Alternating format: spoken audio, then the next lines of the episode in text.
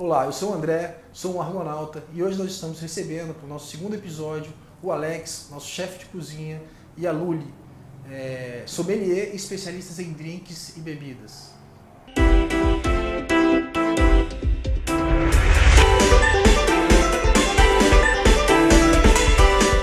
Bom, hoje nós vamos falar sobre empreendedorismo na gastronomia, no mercado de bebidas, é, com esses programas de televisão, de Masterchef, de. enfim, todos esses todos canais dedicados a isso, na TV fechada, né? As pessoas têm tido muito interesse. E tem despertado muito interesse também dos jovens, de pessoas de seguirem essa profissão. Luli, o que é empreendedorismo gastronômico? Então, é, eu vejo empreendedorismo como capacidade da pessoa de transformar o mundo, né, de empreender de certa forma, não só ligada ao mundo dos negócios, mas a gente tem também empreendedorismo social, né, onde a pessoa. É, a ideia, para mim, empreendedorismo é, é no sentido de transformação. E o empreendedorismo gastronômico é a transformação através da comida, né? Porque a alimentação humana é uma necessidade básica como é respirar, como é dormir, né? enfim. Mas a gastronomia, a alimentação, ela está para o homem, né? Ela está muito mais ligada a aspectos simbólicos, culturais, do que a simples necessidade de se alimentar. Então eu vejo o mercado gastronômico como uma grande chance, né, de qualquer um empreender. A gente vê até em tempos de crise as pessoas param de comprar roupa, as pessoas param de é, ir ao cinema, mas ninguém pode parar de comer, né? Então é uma oportunidade que eu vejo assim muito interessante para quem quer empreender, né, nesse mercado gastronômico.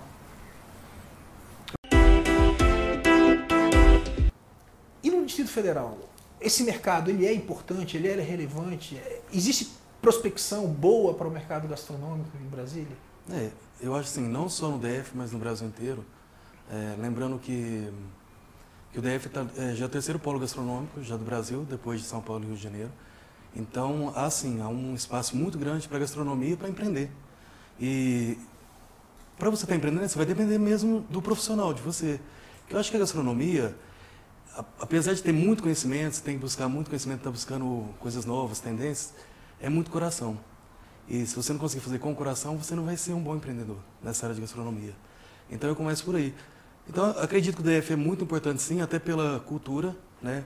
De ter muita comida nordestina, até pela, até pela imigração mesmo do, dos povos do, do, do Norte, Nordeste que vieram para cá. Então, tem uma gastronomia muito ampla nessa parte, mas também existe a gastronomia mais refinada, não que essa não seja, que hoje não existe mais essa coisa de gastronomia refinada ou não, que depende da produção, pode ser um produto muito simples, ele sendo bem feito, bem elaborado, ele se torna um, um um prato bem gastronômico dentro dessa área. Então eu acredito sim que Brasília hoje, sendo o terceiro polo, ele já tem uma coisa muito bacana, tem esse espaço para restaurantes também de vários tipos, como tem peruano, tem restaurante específico em carnes, argentino. Então, acho que sim. Empreender, acho que dentro de Brasília hoje é muito importante e tem espaço para todos. É importante que você falou, Alex, é que para o empreendedorismo gastronômico é necessário amor, né, paixão pela profissão. Mas eu acho que para o empreendedorismo, de um modo geral, é fundamental conhecer o objeto do negócio, conhecer o que você vai fazer e ser apaixonado por isso, como os chefes, via de regra, são pela sua profissão, pela gastronomia. Né? É, o que de fato é importante, assim, o que é mais importante para que para se poder investir nesse mercado gastronômico em Brasília? O importante é o tempo, você tem que ter um tempo muito, se dedicar muito com o tempo, e pesquisa e dedicação, acho que tudo isso, assim, você precisa, porque tipo assim, a gastronomia ela está sempre mudando. Então tem um produto que está mais em alta, tem um produto que assim, está mais em evidência, aí passa um ano ele já deu uma caída, aí você tem que estar tá vendo as tendências, o que, que é legal você estar tá trabalhando, está criando em cima das coisas que estão em alta, dos produtos que estão em alta. Eu queria complementar também é, a questão da gente estar numa capital, né? Porque a gente vê em outros países, por exemplo, em Nova York você encontra todas as comidas regionais dos Estados Unidos. Em Madrid você encontra todas as comidas regionais da Espanha. Então o fato da gente estar na capital do país, né, também faz é, com que a gente tenha esse mercado onde qualquer pessoa de qualquer cultura possa estar empreendendo nesse ramo aqui na, em Brasília. Né? E a cozinha contemporânea, ela é internacional, né? Então, você falou o caso de Nova York, às vezes você consegue comer comidas do mundo inteiro em Nova York, como consegue comer em São Paulo também, né? E a comida internacional, ela aqui em Brasília tem tido também uma, uma, uma expansão muito grande. A gente tem acesso a, a, a restaurantes que há bem pouco tempo não tinha. Isso tem sido, na visão nossa de consumidor, né, tem sido uma coisa muito boa para a cidade. É, Luli, é importante ser criativo para ser chefe. Sim, com certeza. Eu, eu costumo falar para os meus alunos que a criatividade ela tem que estar em qualquer profissão, né? Mas na gastronomia a gente tem uma chance de ser criativo muito grande, porque qualquer pequeno detalhe faz com que nasça uma grande ideia, né? É, eu costumo também falar isso para eles, que criatividade não necessariamente é um mega show, uma mega coisa que você tem que fazer, assim, megalomaníaca, né? Mas nos pequenos detalhes. Por quê? É, quando a gente pensa no empreendedorismo gastronômico, seja ele uma carrocinha de cachorro-quente ou um, um, restaurante super né, renomado e tal, é, a gente tem algumas questões que são obrigatórias, né? Quer dizer, tem que ter um bom serviço, tem que ter um bom ambiente onde o cliente se sinta bem, tem que ter é, uma, uma segurança alimentar, né? a manipulação, a higiene dos alimentos, elas têm que ser cumpridas, porque você está mexendo não só com o prazer daquela, daquele cliente, mas também com a saúde, né? Mas isso é obrigação de qualquer estabelecimento de alimentos e bebidas. Então, o que vai diferenciar um do outro no mercado é a criatividade, né? É o, o diferencial. E o diferencial, ele vem com a criatividade. E a gente vê coisas assim, são, eu sempre falo, a criatividade é aquela ideia simples que quando todo mundo vê, pensa, nossa, como é que eu não pensei nisso antes por ser tão simples, né? Outro dia eu li uma reportagem de um restaurante que está servindo com talheres comestíveis. Então a pessoa come a comida e depois ela come o talher. Quer dizer, uma, uma bobagem, um detalhe, mas que faz toda a diferença. Então acho que a criatividade ela vem nesse sentido de tornar aquele estabelecimento diferente dos outros, né? de sair do que é simplesmente obrigatório para ser oferecido num, num, estabelecimento de alimentos e bebidas. É, tipo, tipo assim, voltando a falar no, no, numa música pela gastronomia, vou usar Roberto de Braga como exemplo de Brasília, que ela começou com um carrinho de cachorro quente há 20 anos atrás, e ela chegou a ser chefe de cozinha do, do Palácio, é, do, do, do Fernando Henrique, presidente, e, e ela foi para o Rio de Janeiro ela montou o restaurante dela, o RS, que já com uma estrela Michelin. Aí ano passado ela falou assim, não, não é isso que eu quero. Eu não quero viver de, de glamour, não quero viver de, de prêmios, eu quero viver de amor, eu quero viver de amor pela, pela gastronomia. Aí foi onde ela fechou o restaurante mesmo com uma estrela, é, Michelin, um restaurante bem conhecido, é, renomado, e ela abriu duas coisas simples. Porque o que ela queria é ter a cozinha afetiva, de estar próximo do cliente, de estar vivendo, vivenciando aquilo. E não viver só de de prêmios, de status, ela quis viver a vida dela, que a vida dela é o amor pela comida. E ela montou o da Roberta e o, e o Sud Dog, ela vende hoje cachorro quente, ela vende coisas simples, e ela tem um diferencial que é muito bacana, o restaurante dela você pode levar o cachorro para comer, e hoje é uma tendência muito alta, assim, porque o cachorro é como se fosse um filho, né? Então, ter esse espaço também eu acho legal. Então, ela inovou, ela empreendeu nessa parte. E eu acho muito válido. E é uma pessoa, é um espelho, assim, para tipo assim, quem quer conhecer um pouco mais sobre ela, pesquise, ela é uma pessoa muito bacana, assim, que ela começou vendendo cachorro-quente, hoje ela é uma chefe nomada com vários prêmios, mas que abriu um monte de todo esse glamour para poder viver da cozinha afetiva, do amor pela comida simples, de dar próximo do, do público. Isso eu acho que é legal. Os principais meios de reduzir os problemas de desigualdade no mundo são os investimentos em pequenas empresas e em microempresas. Você consegue gerar mais emprego, você consegue diminuir as grandes diferenças sociais e econômicas que existem no mundo. E a gastronomia tem sido uma forma disso disso acontecer. Né? A gente tem alguns exemplos, o exemplo do Gusto na Bolívia, o exemplo do Melting Pot na Dinamarca, em que esses restaurantes buscam é, é, criar redes regionais de fornecimento, de consumo, para que os recursos investidos né, na, na, na, na, produção e na cadeia né, de valor gerada por, por esses restaurantes fique ali no, no, na região, no ambiente em que eles estão sendo produzidos, né?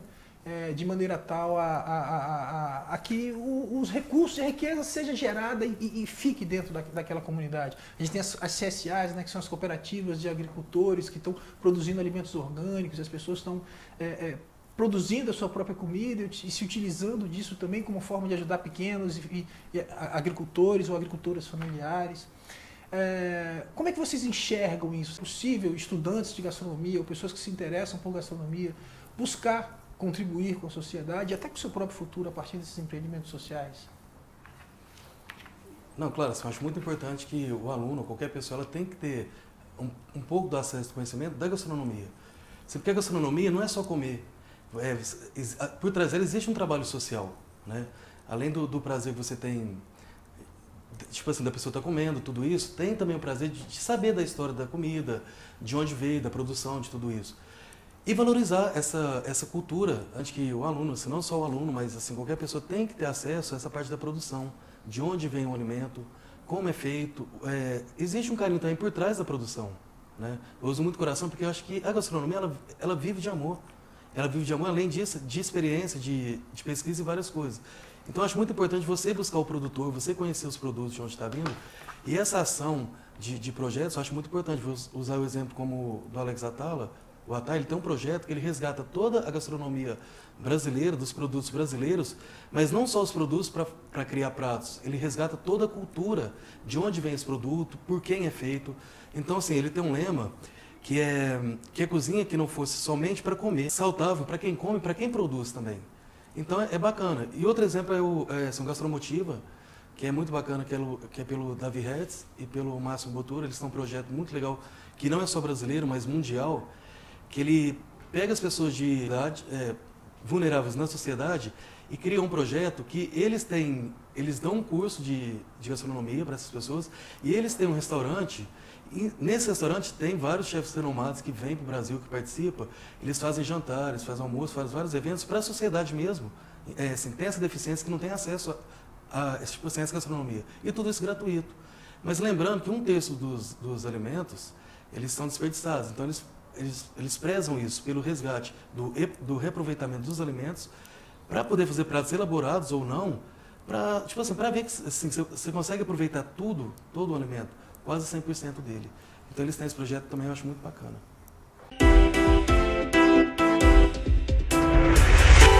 Como é que está o mercado gastronômico de Brasília? A pessoa que se arvora nesse mundo, ela tem oportunidades aqui. É, é a gente sabe que existem muitos restaurantes, mas imagino também que existam muitos chefes, muita gente querendo tá, né, se inserir nesse mercado. Como é que está essa recepção, a demanda para profissionais de, de, de gastronomia? É, eu acho legal assim, lembrar que a mão de obra não é só difícil é, no DF, Brasília, mas em, acho que em todo o Brasil, acho que todo mundo nessa, nessa área. Acho que o que é válido aí é o, o aluno realmente, uma pessoa que, que, que, queira entrar nessa área de, de gastronomia, ela tem, que ter, ela tem que estar empenhada e tem que ter conhecimento e tem que ter técnicas. Então, acho muito importante. É, essa pergunta eu vou usar como exemplo. Eu, como exemplo estudante de gastronomia, que me formei em 2011, né?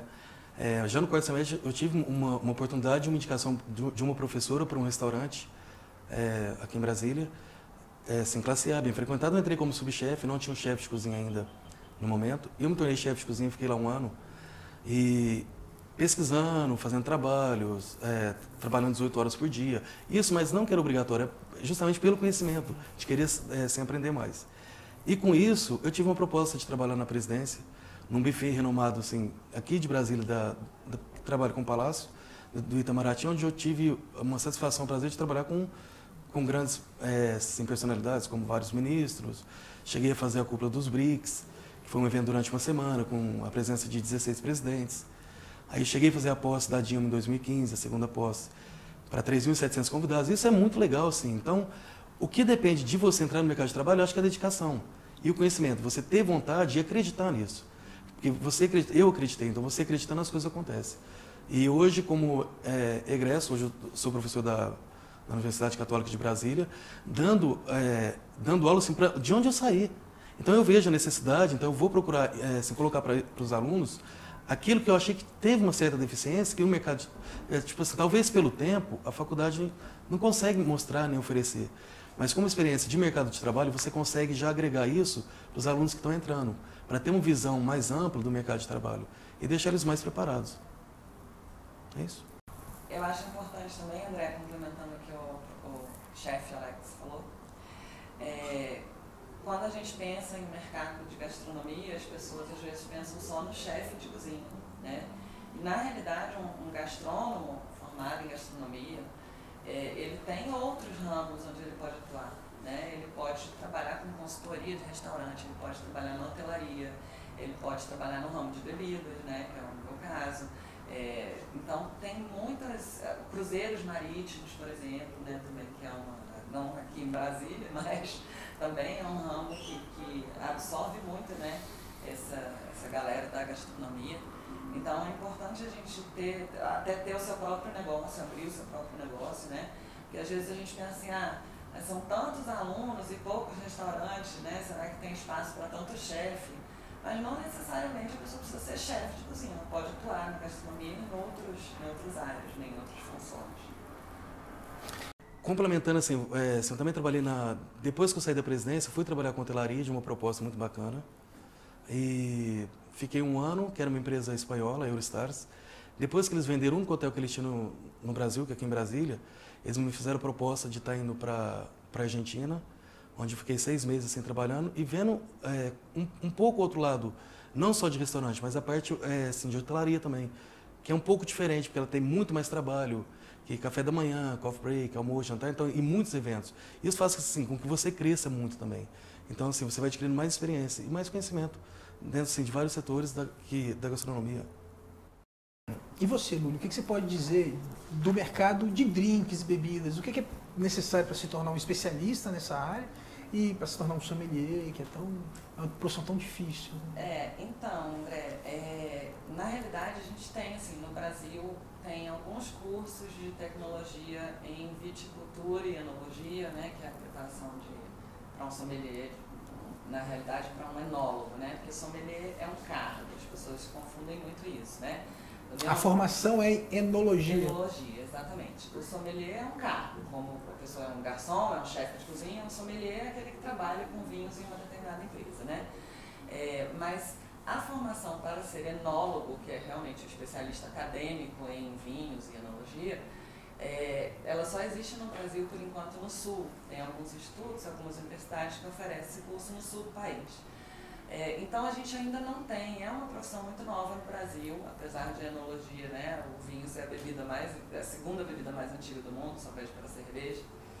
É, é uma profissão ainda nova, então a gente não tem nenhuma regulamentação legal que obrigue com que a pessoa para ser sommelier ela tenha que ser né, um enólogo.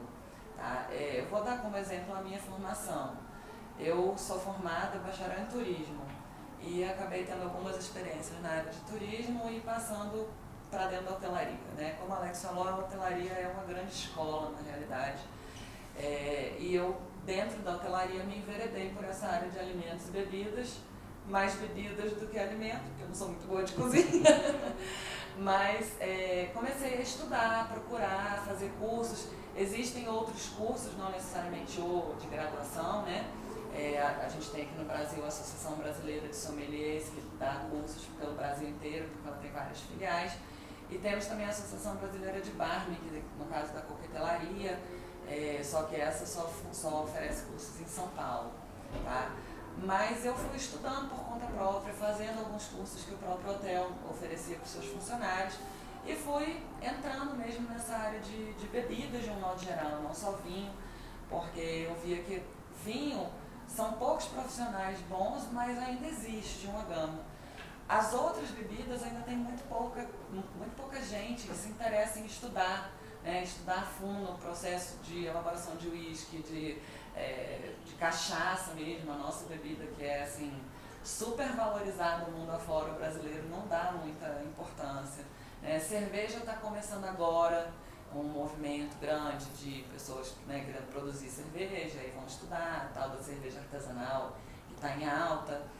Então eu comecei a me enveredar assim, por esse mundo de, de bebida, comecei a estudar muito e comecei então a dar aula no interior de Goiás, onde ninguém entendia nada de bebida nenhuma. E aí entrei no curso de gastronomia, inclusive eu entrei na gastronomia pela bebida, né? E aí comecei a dar aula lá no interior e no mercado, como a gente falou. É, a gastronomia ela tem um mercado muito amplo, amplo para os profissionais E eu vou te falar que as bebidas acredito que mais ainda, porque são poucas as pessoas que realmente se interessam. Né? Então a gente tem assim, grandes profissionais que, que se, se destacam nesse ramo, mas são pouquíssimas as pessoas. Eu vejo até pelos meus alunos, numa turma de gastronomia, eu vou ter sempre ali um, no máximo dois, que realmente está interessado em entrar pelo ramo das bebidas. Mas para a gente encerrar, eu queria que cada um de vocês falasse um pouco sobre o que vocês pensam a respeito da gastronomia como empreendedorismo e como profissão. Né? Assim, o que é importante, o que seria legal. Uma dica para as pessoas que estão assistindo esse programa que têm interesse nessa, nessa profissão. É, se vocês puderem falar um pouco a respeito disso. Então, eu vou repetir um pouquinho o que eu falei no início, porque eu, eu vejo a gastronomia principalmente como uma forma de arte. Né? E como você falou, a questão do sensitivo, eu comparo muito, né? Eu, não sou gastrônomo, não tenho formação em gastronomia, mas tive a oportunidade de trabalhar dentro da área muito tempo e agora conviver com os professores, com os alunos, né? Que são realmente apaixonados por essa área. E a gastronomia eu comparo muito com arte, realmente, né? Tanto que no, a minha dissertação de mestrado, eu fiz mestrado em comunicação e trabalhei, pesquisei tratando a gastronomia como uma forma de comunicação. E eu comparo um prato a um quadro, né? Para mim, a sensibilidade, a habilidade, a paixão do cozinheiro é a mesma de um artista que pinta um quadro, de um, de um compositor que compõe uma música.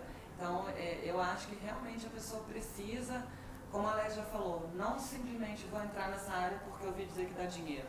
Né? Eu acho que precisa ter o amor, ter a paixão, realmente gostar de cozinhar. O cozinheiro, ele se doa ali né, no, no prato, porque aquilo, o que ele produz vai ser saboreado, degustado, vai dar prazer a outra pessoa. Então, acho que isso é ponto fundamental para quem quer entrar nessa área. E falo do cozinheiro, que é o termo mais usado, mas quem trabalha com bebidas da mesma forma, né? Quando a gente elabora um drink, quando a gente cria a receita, a decoração do copo, enfim, tudo se encaixa também da mesma forma. Acho que o principal é realmente a pessoa gostar do que faz, porque sem gostar você não consegue né, passar para ninguém prazer. Então acho que basicamente é isso. Cozinhar, vendo minha mãe cozinhar, porque ela era cozinheira. Ela é cozinheira até hoje, ela não trabalha mais assim profissionalmente, mas ela, eu chego em casa toda vez que eu visitar, ela já tem um prato me esperando que ela sabe que eu gosto. Então, assim, eu, eu lembro que eu tinha uns oito anos e ela não estava em casa, eu falei, ah, vou fazer um bolo. Eu fiz um bolo com uma cobertura de amendoim, eu nunca mais esqueci disso. Então eu via, eu me espelhei na minha mãe vendo ela cozinhar, eu falei assim, então é isso que eu quero para minha vida. Aí aos 15 anos eu fui crescendo, fui, assim, trabalhei como garçom. Aos 15 anos eu fui vendo que realmente é a área que eu queria trabalhar, essa área de, de cozinha, de, de gastronomia, de comida, tudo isso. O que eu diria para as pessoas é acreditar e, e fazer com amor. Faça tudo com amor. Tirando o amor, assim, vai, pesquisa, veja as tendências, é, do ano, ver as propostas, ver o que está rolando, o que está acontecendo é, no mercado de trabalho, para você tentar se encaixar. Não necessariamente você também vai se encaixar, mas que faça bem feito e faça uma coisa saborosa, faça com amor. E, coloque a sua essência, coloque a sua verdade na comida. Isso vai fazer de você uma pessoa bem sucedida, não financeiramente também, mas assim profissionalmente. Acho que é importante você juntar o dinheiro, sim, mas você ser realizado profissionalmente, isso também é muito importante. Então eu diria isso, faça com amor, Pegue a sua essência, acredite, vá buscar e, e bola para frente. As coisas acontecem. Quando você vê, você já está trabalhando numa cozinha é, com uma pressão e você não quer sair daquilo ali, porque você quer viver aquilo. E eu indico sim, quer conhecer, vá numa cozinha, vá num restaurante, conheça a cozinha, assim, para ver o funcionamento, veja se realmente é isso que você quer, porque é muita pressão. Você chega a trabalhar inicialmente 12 horas, chega em eventos, chega a trabalhar 18 horas por dia, mas no final é satisfatório demais. Você sai de lá cansado, mas quando termina o evento você fala, consegui, é isso, e vai embora feliz. Então eu indico sim. É, vocês falaram do amor à profissão e esse amor está na cara de vocês, né? Bom, é, agradeço a presença de vocês. Quem quiser depois saber um pouco mais sobre o Alex e a Luli, eles são os novos colunistas do, do Argonauta, com colunas semanais. É só ir lá em www.argt.com.br em colunas, vai ter lá o link gastronomia e a gente vai ter um, um, informações semanais assinadas pelos dois queridos colegas. Muito obrigado. Até a próxima. Obrigado.